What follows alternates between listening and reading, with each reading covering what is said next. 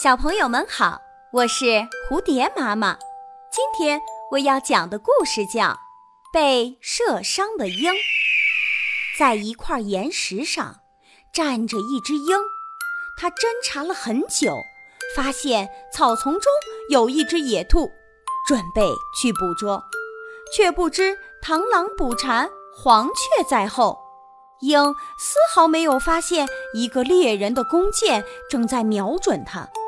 正当他展翅向兔子扑过去时，一支箭忽然凌空而来，射中了他的胸膛。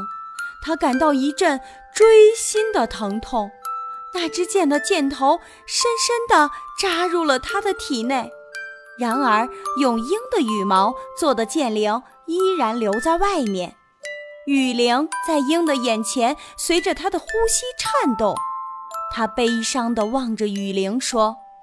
猎人用我的羽毛做的武器害死了我，这是何等的悲哀呀！猎人早就知道，用鹰的羽毛做箭翎，射出去的箭又快又准。于是，猎人们就要捕杀更多的鹰，以便做更多更好的箭，来捕杀猎物。